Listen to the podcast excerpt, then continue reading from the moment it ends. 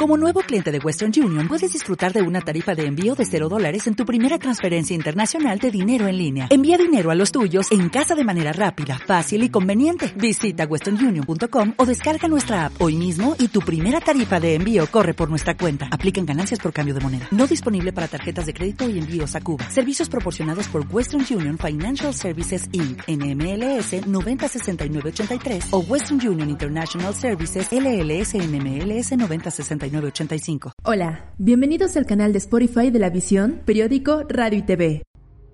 Los tambores de guerra resuenan con ecos nucleares.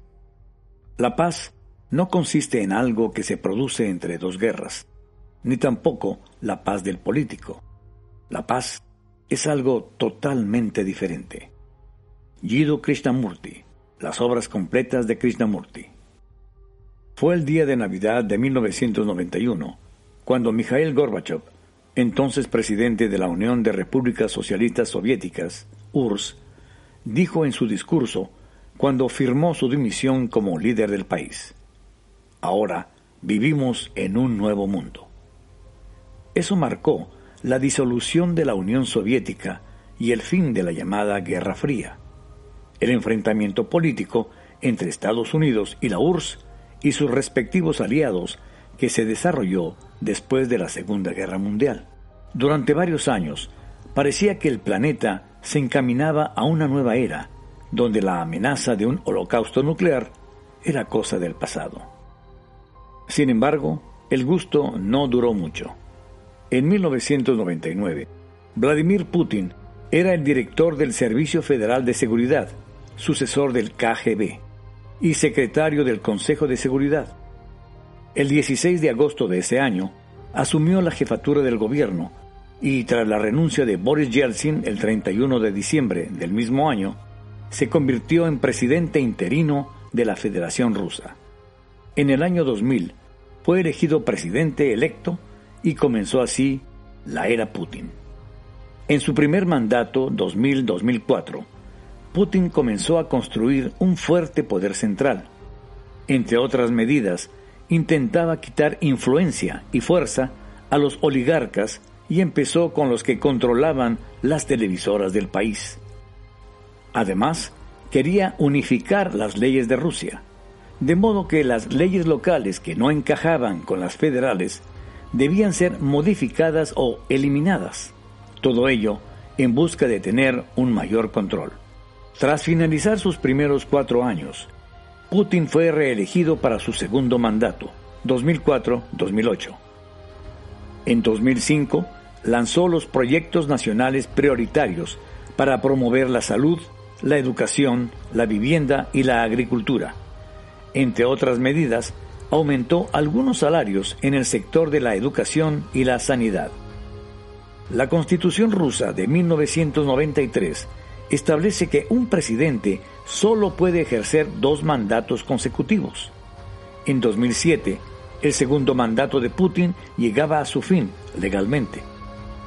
Así que en agosto de 2007, Putin nombró a Dmitry Medvedev como su sucesor, ganando las elecciones nacionales de 2008.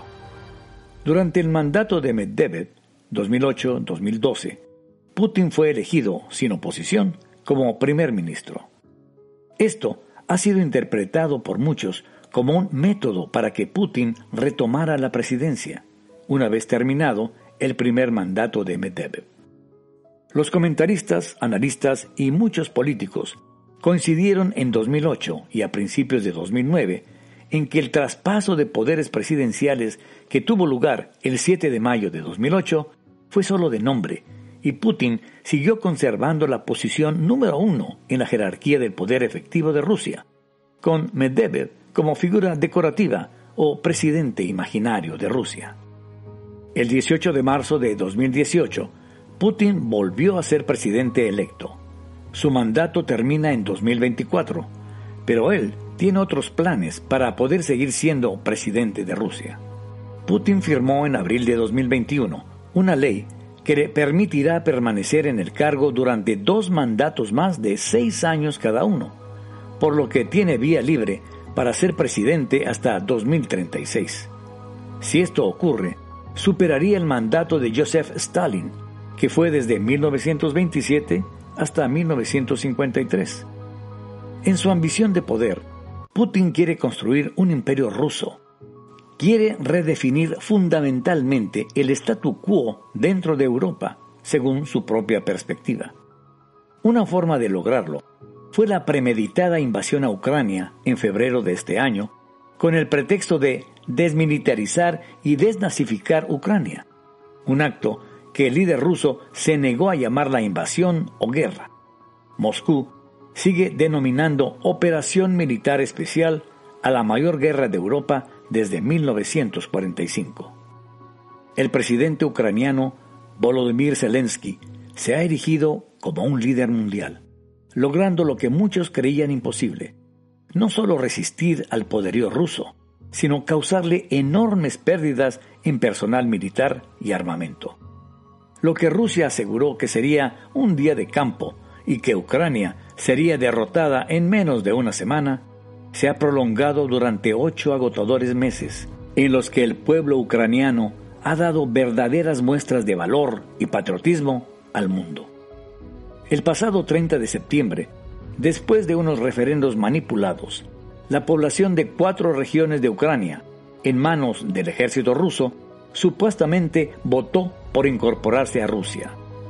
En una ceremonia multitudinaria en Moscú, Putin, acompañado por los representantes de esas regiones, proclamó la anexión oficial de esos territorios, diciendo que Rusia está destinada a salvar el mundo y aplastar a Occidente.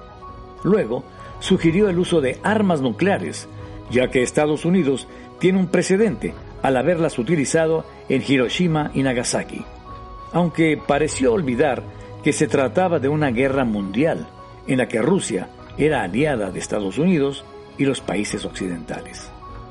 Así que regresamos otra vez a los peores momentos de la Guerra Fría, en donde se piensa y dice lo impensable.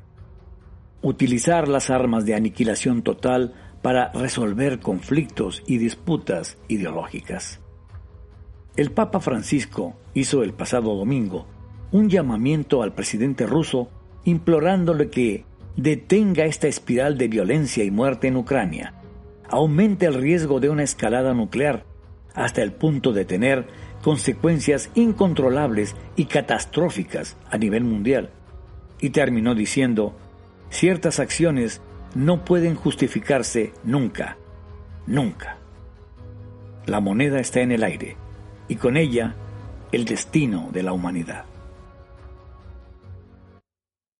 Te invitamos a seguirnos en nuestras redes sociales, Facebook, Instagram y Twitter, en donde nos encuentras como La Visión ATL. Visita nuestra página como lavisionweb.com.